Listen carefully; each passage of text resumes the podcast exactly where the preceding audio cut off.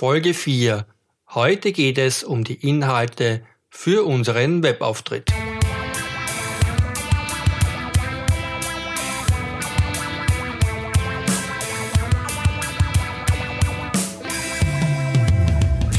Selbst eine Website erstellen oder zu wissen, worauf es bei einem gelungenen Webauftritt ankommt? Das ist dein Ziel? dann bist du hier richtig. In diesem Podcast geht es um die Erstellung, Optimierung und Vermarktung eines gelungenen Webauftritts. Du hörst Andrea Stocker, deinen Webdesign-Coach. Hallo, Servus und herzlich willkommen bei einer neuen Folge meines Podcasts für deinen erfolgreichen Webauftritt. Gleich zu Beginn möchte ich dich heute motivieren, bis zum Schluss dabei zu bleiben – denn ich habe am Ende dieser Folge ein Geschenk für dich. Wir haben uns in den letzten beiden Folgen um unsere Zielgruppe und Zielperson gekümmert und im Anschluss um die Ziele. Jetzt wird es spannend, denn wir kommen zu den Inhalten unserer Website. Die Inhalte stellen eine zentrale Rolle für uns dar. Erstens ist der Content wie man die Inhalte auch bezeichnet, extrem wichtig für unsere Besucher und auf der anderen Seite beeinflussen die Inhalte im Weiteren auch, welche Technik und welche Systeme wir für unseren Webauftritt einsetzen. Bei der Erstellung einer Website gibt es zwei empfohlene First-Ansätze. Der eine ist Mobile First, was bedeutet, dass man sich zuerst um das mobile Layout kümmern sollte und dann durch Erweitern das Desktop-Layout entwickeln soll. Der zweite First-Ansatz ist Content First. Das wiederum meint, dass die Inhalte einer Webseite möglichst früh vorhanden sein sollen. Dieser Ansatz betrifft zwar mehr das Design einer Webseite, aber ich möchte dir zeigen, dass es sogar noch viel früher Sinn macht, sich um die Inhalte Gedanken zu machen. Um gleich ein Missverständnis vorzubeugen, es ist damit nicht gemeint, dass alle Texte bis ins Detail fertig sein sollen. Vielmehr geht es jetzt einmal darum, was man dem User auf der Webseite darstellen will. Content bezeichnet ja nicht nur Text, sondern man muss sich auch überlegen, wie weit man Bilder, Videos und andere Content-Elemente einsetzen will. Um dir meine Gedanken etwas klarer zu machen, will ich dir einmal einige Beispiele bringen. Wenn es zum Beispiel ein Ziel von dir ist, Vertrauen zu deinen Besuchern aufzubauen und diese regelmäßig auf deine Webseite zu bekommen, dann wäre eine Möglichkeit, den User regelmäßig mit interessanten Informationen bzw. Artikeln zu versorgen. Natürlich müssen diese Informationen inhaltlich auf deine Zielgruppe und Zielpersonen abgestimmt sein. Dazu aber etwas später.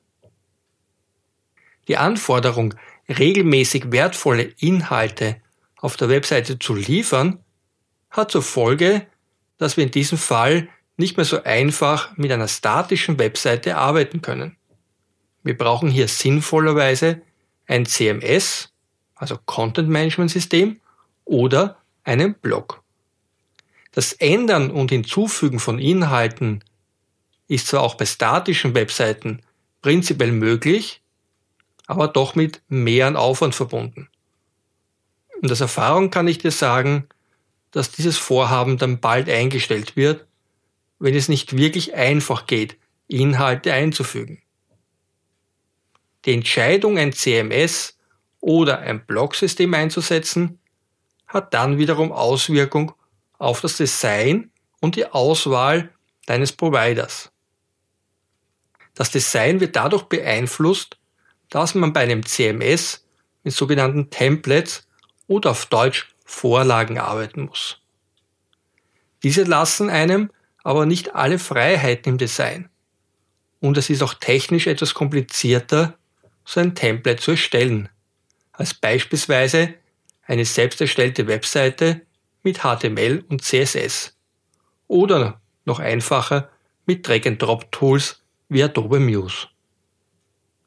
Die Wahl des Providers wird dadurch beeinflusst, dass für ein CMS oder einen Blog mehr Technik und Rechnerleistung notwendig ist. Da die Inhalte erst dynamisch berechnet und zusammengestellt werden, benötigt der Webserver mehr CPU-Leistung und mehr Hauptspeicher. Weiters ist auch ein Datenbanksystem notwendig, damit diese dynamischen Daten, sprich unsere Artikeln, irgendwo abgelegt werden können, um diese dann bei Bedarf über das Template, also die Vorlage, darzustellen.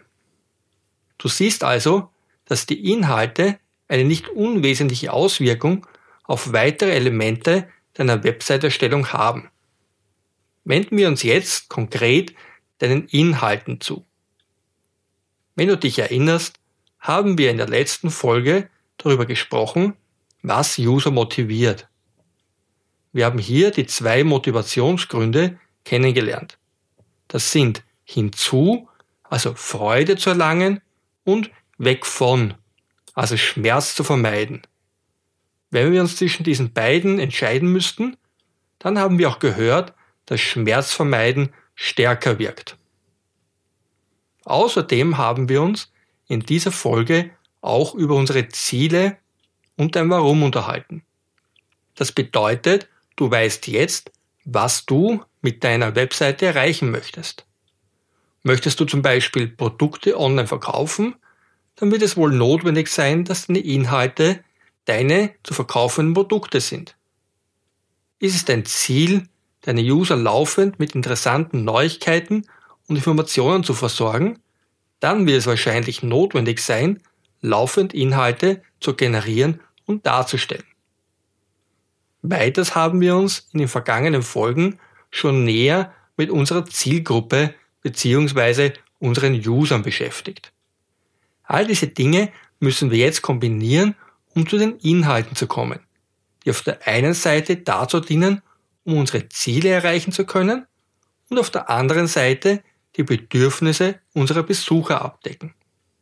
Wenden wir uns also jetzt einmal im ersten Teil dem Ermitteln der Bedürfnisse und Probleme deiner Besucher zu. Du hast ein bestimmtes Produkt oder eine Dienstleistung, das du anbieten möchtest. Meistens kennt man sehr gut die Eigenschaften und Features seiner Produkte. Mit dieser Liste wirst du allerdings bei deinen Besuchern in der Regel nicht viel erreichen. Wie schon öfter erwähnt, steht für deinen User das Lösen eines Problems oder die Erfüllung von Bedürfnissen im Vordergrund. Du hast also jetzt die Aufgabe, aus der Liste der Produkteigenschaften den Mehrwert für deinen User herauszuarbeiten. Dazu nimmst du dein Produkt oder deine Dienstleistung her und überlegst dir, welche Vorteile dein Produkt hat und welche Bedürfnisse und Probleme du damit lösen kannst. Sinnvollerweise kannst du das mit Hilfe deiner aufgelisteten Produkteigenschaften erstellen. Beachte aber immer, dass du es so formulieren musst, dass ein Wert bzw. ein Nutzen für deinen Besucher herauskommt. Dabei musst du noch nicht deine konkreten User berücksichtigen, sondern konzentrierst dich fürs erste einmal nur auf dein Produkt und versuchst so gut wie möglich ein Ergebnis zu beschreiben, das ein User erreichen kann. Dafür ist es nicht notwendig, komplett ausformulierte Sätze zu erstellen. Es genügen auch einfache Stichworte. Ich persönlich verwende zum Beispiel zum Erstellen solcher Inhalte gerne Mindmaps. Du wirst jetzt eine Menge von Informationen gesammelt haben, die Vorteile, Mehrwert und Ergebnisse deines Produktes beschreiben. Von diesen Informationen sind aber für deinen konkreten Besucher möglicherweise nur einige wirklich relevant. Um herauszufinden, welche das sind, müssen wir uns jetzt näher mit unserem User auseinandersetzen. Um das möglichst effizient machen zu können, nimmst du jetzt die bereits erstellten Persona-Beschreibungen deiner User her. Lies jetzt noch einmal die erstellten Beschreibungen durch und versuche dich dadurch in deine Zielgruppe hineinzuversetzen. Wenn du jetzt so richtig in der Lage bist, zu denken und zu fühlen wie dein User, dann sieh dir noch einmal die erstellte Liste zu deinem Produkt an. Überlege dir jetzt aus Sicht des Users, welche von den notierten Ergebnissen dich persönlich ansprechen.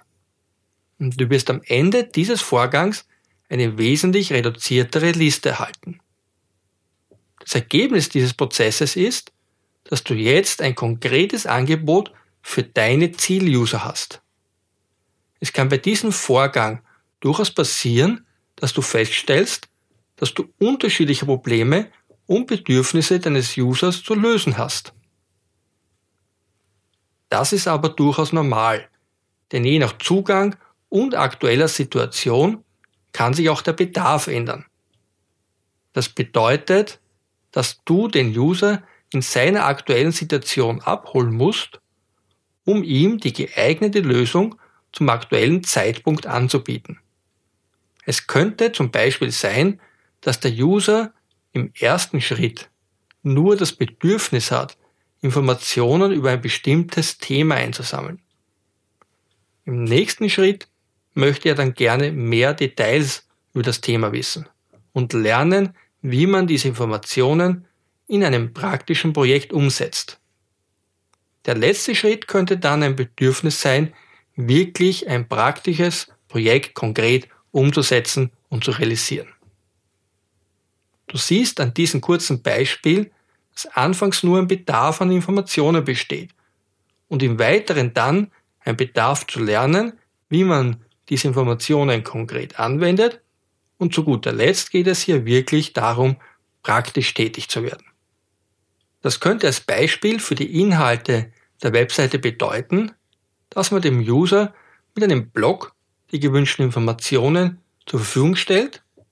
Um das Lernen zu ermöglichen, kann man dem User einen Online-Kurs anbieten. Und für die praktische Umsetzung könnte dann eine persönliche Beratung oder ein persönliches Coaching die Lösung sein. Du siehst an diesem Beispiel, dass der User, um sein endgültiges Ziel zu erreichen, eine Reise mit verschiedenen Stationen absolviert. Man nennt dies in der Fachsprache übrigens auch Customer Journey oder auch die Kundenreise. Was ich dir in diesem Beispiel zeigen wollte, ist, dass du dir gut überlegen musst, welche Bedürfnisse dein User haben könnte. Beende also deine Suche nicht gleich bei dem ersten Bedürfnis, das du gefunden hast. Wenn du dich an die Vorgehensweise, die ich dir vorhin geschildert habe, hältst, dann solltest du kein Problem haben, die mögliche Kundenreise herauszufinden. Es kann natürlich vorkommen, dass nicht jeder User bei der ersten Station beginnt, sondern möglicherweise schon bei einer späteren Station einsteigt. Diese Situation stellt dich noch vor keine besondere Herausforderung. Denn wo der User in die Reise einsteigt, ist für dich nicht ganz so wichtig. Ein anderer Fall könnte aber sein, wenn der User, um zur Station 2 zu kommen, einen ganz anderen Startpunkt benötigt. Nehmen wir einmal in unserem obigen Beispiel an, dass unser User das Ziel hat, abzunehmen. Das könnte für unsere zuerst genannten drei Stationen bedeuten, dass er sich zuerst einmal über Ernährung informieren möchte. Im zweiten Schritt bieten wir ihm einen Kurs an, in dem er Schritt für Schritt lernt, mit gezielter Ernährungsumstellung sein Ziel zu erreichen. Damit es dem User leichter fällt, bieten wir dann im dritten Schritt dem User eine persönliche Betreuung und ein Coaching an, um ihn an der Hand zu nehmen und ihm zu helfen, sein Ziel wirklich zu erreichen. Diese Reise setzt voraus, dass der User sich seines Problems bereits bewusst ist und sich schon aktiv mit dem Thema der Ernährung beschäftigen will. Ein anderer Zugang wäre allerdings, dass unser Besucher ein Problem mit seiner aktuellen Situation verspürt, aber noch nicht auf die Idee kommt, dies durch geeignete Ernährung zu lösen.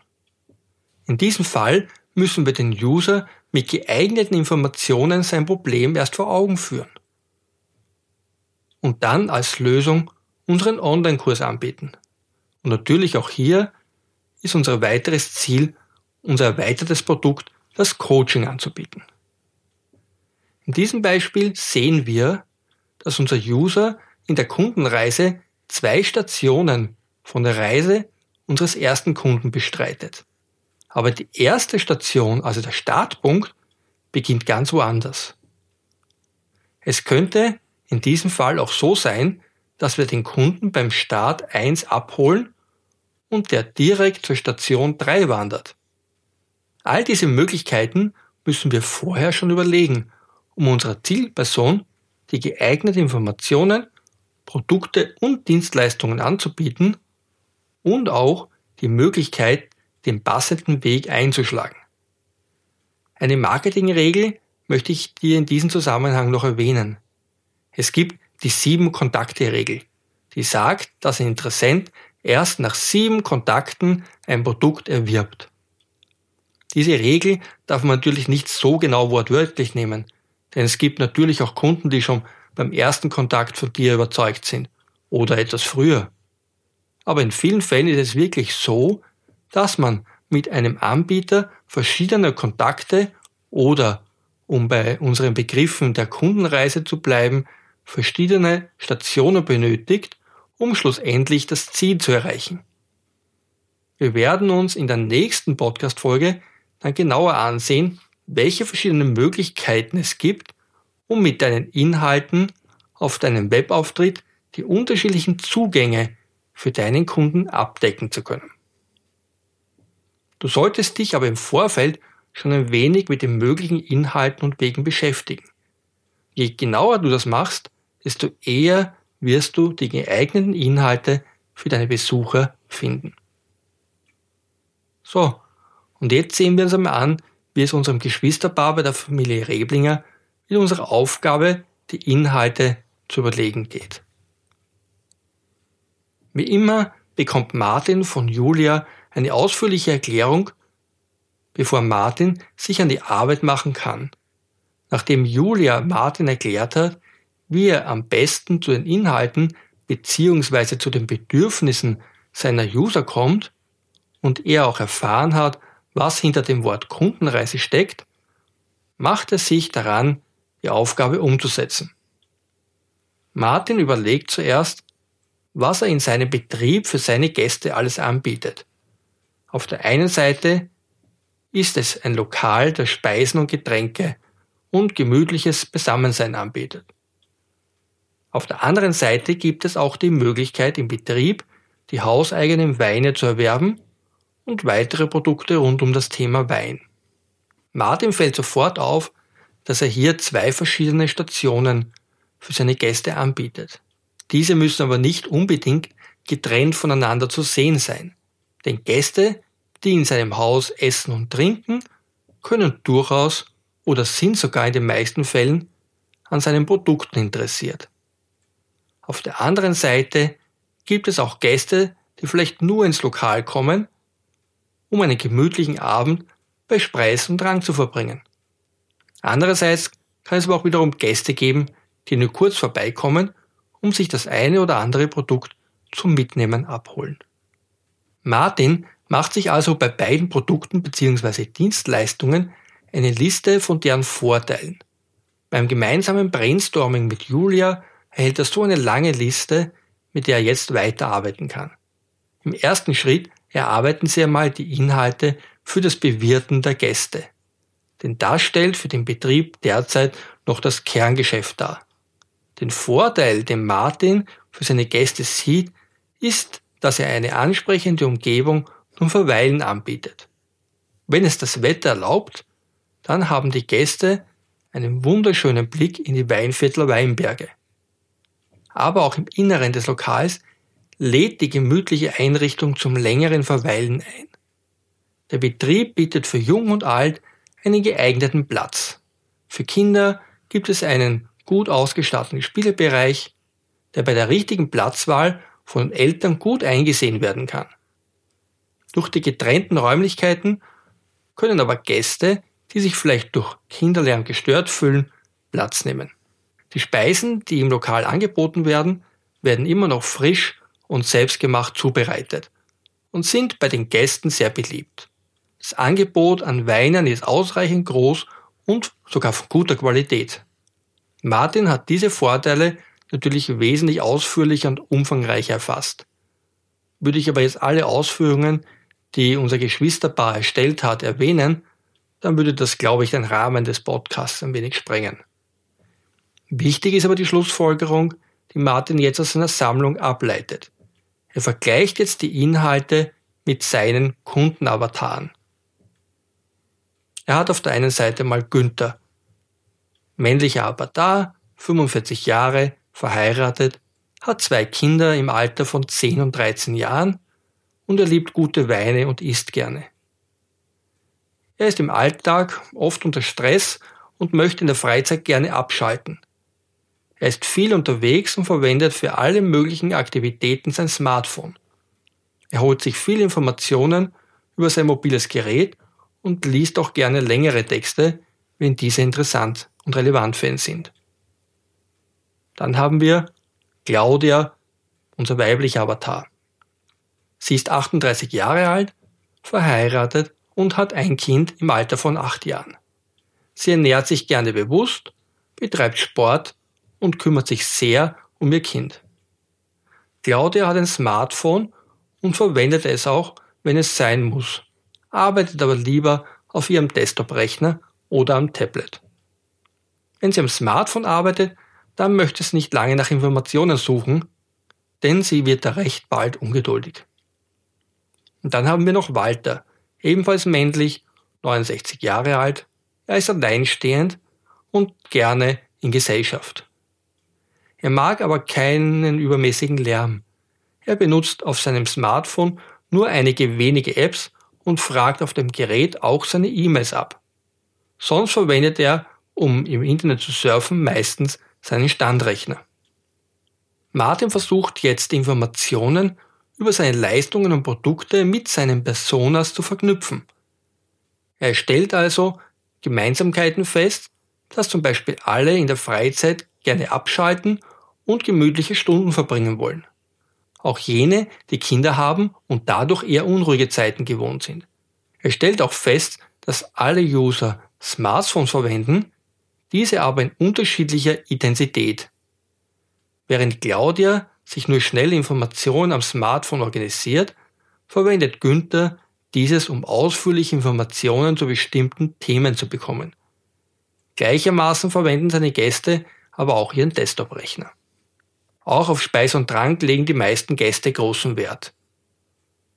Martin erzählt Julia seine ersten Schlussfolgerungen aus diesem Vergleich. Er sieht es sehr wichtig, dass seine Webseite sowohl für die mobilen User als auch für den Desktop-User geeignet sind. Mobile User müssen sehr rasch die wichtigen Informationen finden. Das sind zum Beispiel die Adresse oder die Öffnungszeiten. Es sollte aber auch möglich sein, detaillierte Informationen über seine Produkte abrufen zu können. Vorteilhaft wäre es eventuell, laufend neue Informationen bereitzustellen, um den Informationshunger seiner Gäste zu stillen. Martin sieht es außerdem als sehr wichtig, die Gemütlichkeit seines Lokales über die Webseite zu transportieren. Nachdem er für Kinder gut eingerichtet ist und es für seine Gäste sehr wichtig ist, dass ihre Kinder sich wohlfühlen und sich einige Zeit lang auch alleine unterhalten können, sollte auch das entsprechend erwähnt werden. Nachdem die meisten Gäste Wert auf qualitative und gute Speisen und Getränke legen, müssen natürlich auch diese Informationen auf der Webseite untergebracht werden.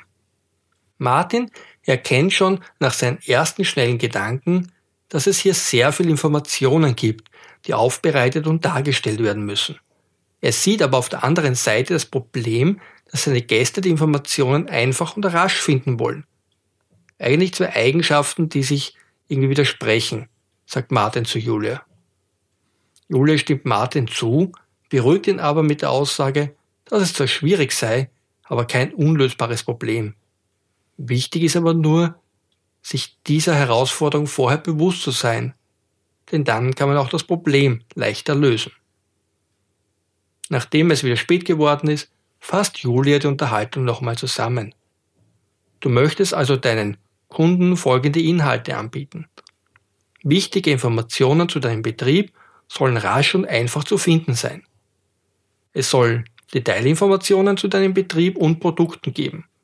Für Interessierte möchtest du laufend neue Informationen rund um deinen Betrieb und das Thema Wein bereitstellen. Du möchtest deinen Kunden die Gemütlichkeit in deinem Lokal vermitteln und dass es für Kinder Beschäftigungsmöglichkeit gibt. Du willst deine hervorragenden Speisen und Getränke präsentieren. Und weiters möchtest du noch deine Weine anbieten und diese vielleicht später sogar mal online verkaufen. Toll zusammengefasst, sagt Martin. Ich glaube, mehr fällt mir momentan nicht ein. Ich glaube, das ist auch genug fürs Erste. Du hast ja bis nächste Woche Zeit, nochmals darüber nachzudenken. Dann werden wir uns ansehen, welche Website-Typen es gibt, um deine Inhalte im Web präsentieren zu können, antwortet ihm Julia. So, das war es dann für heute mit dieser Folge. Halt, noch nicht ganz. Ich habe dem Anfang ja ein Geschenk versprochen. Hast du vielleicht manchmal das Gefühl, einfach nur Bahnhof zu verstehen, wenn es um die Umsetzung eines Webauftrittes geht? Dann habe ich jetzt eine Hilfe für dich. Auf meiner Webseite kannst du völlig kostenlos mein Webdesign-Lexikon anfordern, das dich dabei unterstützen soll, dich im Dschungel der Begriffe zurechtzufinden. Ich habe hier eine große Anzahl von wichtigen Begriffen zusammengestellt und versucht für dich sehr genau und klar zu beschreiben. Besuche dazu einfach mal meine Webseite www.webdesign-coach.com Webdesign-Lexikon. Und schon kurze Zeit später kannst du darin schmökern. Sollte dir darin der ein oder andere Begriff fehlen oder irgendetwas unklar sein, dann würde ich mich über eine persönliche Rückmeldung freuen. So, und das war's jetzt wirklich. Die aktuelle Podcast-Folge findest du übrigens unter podcast.webdesign-coach.com Schrägstrich Folge 004. Wenn dir der Podcast gefallen hat, dann würde ich mich freuen, wenn du ihn abonnierst oder ihn auch weiterempfiehlst. Über eine Bewertung auf iTunes würde ich mich auch sehr freuen. Das hilft mir und dem Podcast für eine größere Verbreitung. Wenn du Kritiken oder andere Vorschläge für mich hast, dann lass es mich am besten per persönlicher Nachricht wissen. Am besten erreichst du mich über meine Podcast-Webseite. Servus, liebe Grüße und bis zum nächsten Mal. Andreas, dein Webdesign-Coach.